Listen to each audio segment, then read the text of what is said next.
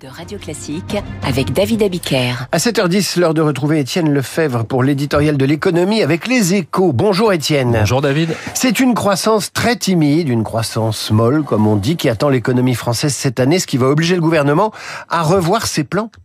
Oui, après le coup d'arrêt du deuxième semestre, le scénario décrit hier par l'INSEE n'est guère réjouissant avec une petite croissance de 0,2% au premier comme au deuxième trimestre grâce à une reprise de la consommation.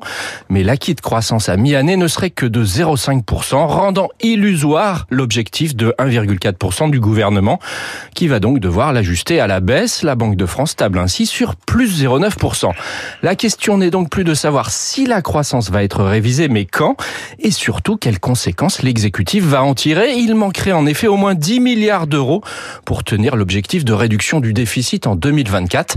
La faute à des recettes fiscales moins bonnes que prévues en fin d'année et à cette reprise trop poussive. Alors, où le gouvernement va-t-il trouver des économies? Eh bien, David, c'est toute la question. Il a déjà relevé la taxe sur l'électricité et doublé les franchises médicales.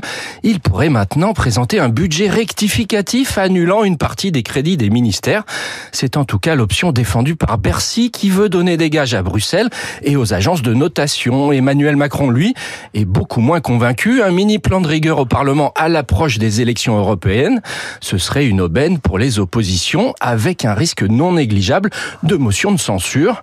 Alors l'alternative serait de prendre des mesures par décret en attendant un projet de loi de finances plus tard dans l'année, mais la portée serait moindre et avec l'épée de Damoclès de la dette, il paraît risqué de louvoyer. Bref, c'est le casse-tête.